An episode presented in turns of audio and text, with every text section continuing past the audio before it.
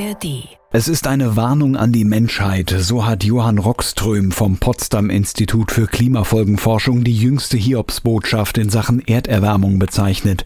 Diese hat laut dem EU-Klimawandeldienst Copernicus über einen Zeitraum von zwölf Monaten dauerhaft über 1,5 Grad Celsius im Vergleich zum vorindustriellen Zeitalter gelegen. Erstmals. 1,5 Grad da war doch was? Genau, im Pariser Klimaabkommen wurde vereinbart, die Erderwärmung möglichst auf diese Marke zu begrenzen. Also, the trend ist so gar nicht our friend. Das ist unser Thema heute am Freitag, den 9. Februar in den NDR Info Standpunkten, unter anderem mit einem Gastkommentar von Jan Fleischhauer.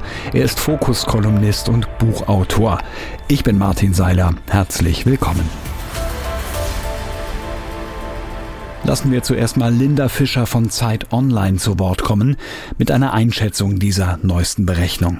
Es ist ein ganz guter Zeitpunkt, um sich mal darüber Gedanken zu machen, warum diese Schwelle eigentlich so wichtig ist. Und die ist wirklich nicht nur was Symbolisches. Es gibt Berechnungen, denen zufolge bei zwei Grad in Südeuropa mehr als ein Drittel der gesamten Bevölkerung an Wassermangel leiden wird.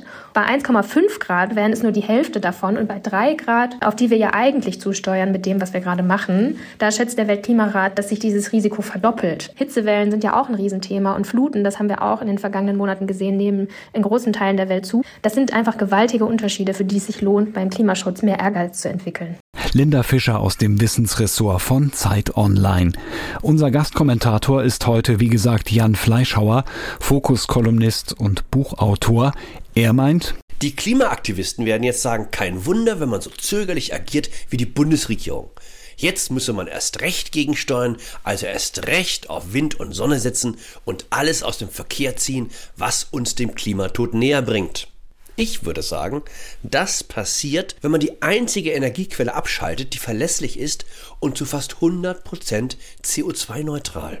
Ich weiß, es ist für viele eine Zumutung, aber die Atomenergie hat auch ihre Vorteile, zumal in der Klimakrise. Robert Habeck hat vor ein paar Tagen die Kraftwerkstrategie der Bundesregierung vorgestellt. Weil auch bei den Grünen mittlerweile angekommen ist, dass der Wind nicht immer bläst und die Sonne nicht immer scheint, sollen nur neue Gaskraftwerke her zunächst für 10 Gigawatt. Das ist Fun Fact.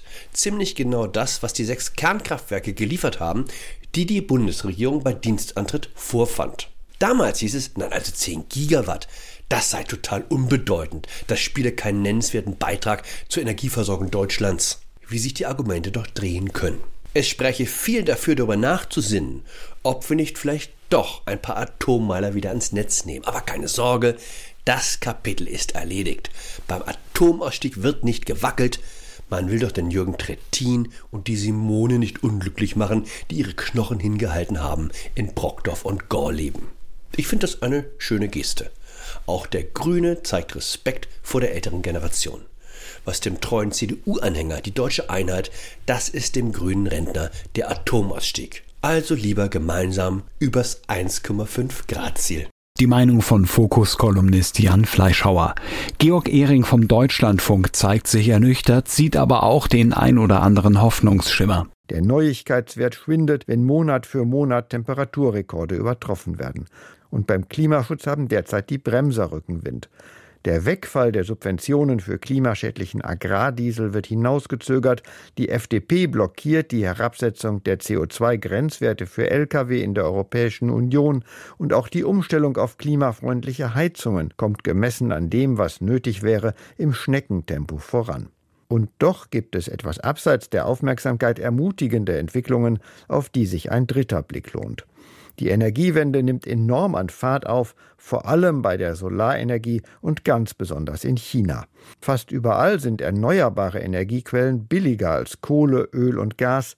Wer wirtschaftlich denkt, investiert hier aus purem Eigennutz. 2020 fuhr jedes 25. neu verkaufte Auto elektrisch, 2023 war es schon jedes fünfte. Umfragen in vielen Ländern der Welt signalisieren große und wachsende Zustimmung zu mehr Klimaschutz, vorausgesetzt die Lasten werden gerecht verteilt. In einer Umfrage der Europäischen Investitionsbank zum Beispiel befürchten 84 Prozent der Befragten eine globale Katastrophe, wenn wir unseren Energieverbrauch und Konsum nicht radikal verringern.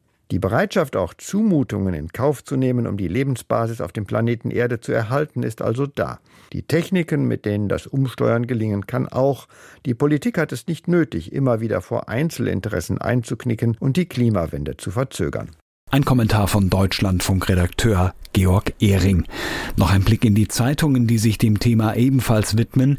Die Rheinpfalz aus Ludwigshafen sieht eher wenig Aufbauendes. Richtig beunruhigend ist, dass die zehn weltweit wärmsten Jahre allesamt seit 2010 gemessen wurden, also in einem Zeitraum von nur 15 Jahren. Der Trend zu wärmeren Jahren wird nicht nachlassen, da weiterhin jährlich Milliarden Tonnen Klimagase in die Luft gejagt werden. Doch ihre Warnungen und Daten an den Mann oder die Frau zu bringen, damit tun sich die Wissenschaftlerinnen und Wissenschaftler schwer weil viele Menschen, so scheint es, sich dazu entschlossen haben, so zu tun, als löse sich das Klimaproblem von selbst wenn man es nur intensiv ignoriert. Und der Reutlinger Generalanzeiger schreibt, jeder muss jetzt liefern, auch wenn es zum Beispiel finanziell wehtut. Eine verpflichtende Versicherung, die bei Extremwetterereignissen greift, ist solch eine teure Anpassung. Auch unser Konsum wird sich verändern, wenn manche Produkte wegen der Klimafolgen einfach zu teuer werden und auch die Art zu bauen und uns fortzubewegen werden sich ändern müssen. All das wird nicht angenehm, doch eine Wahl haben wir nicht. Wir werden das Klima allein nicht retten, aber wir müssen unser Bestes dafür tun, die Erwärmung aufzuhalten. Denn auch die Anpassung hat ihre Grenzen. Und damit enden die NDR Info Standpunkte für heute. Morgen sind wir wieder da mit einer neuen Ausgabe. Die Standpunkte gibt es auch in der ARD Audiothek, auch als Abo. Einen schönen Tag wünscht Martin Seiler. Ein Podcast von NDR Info.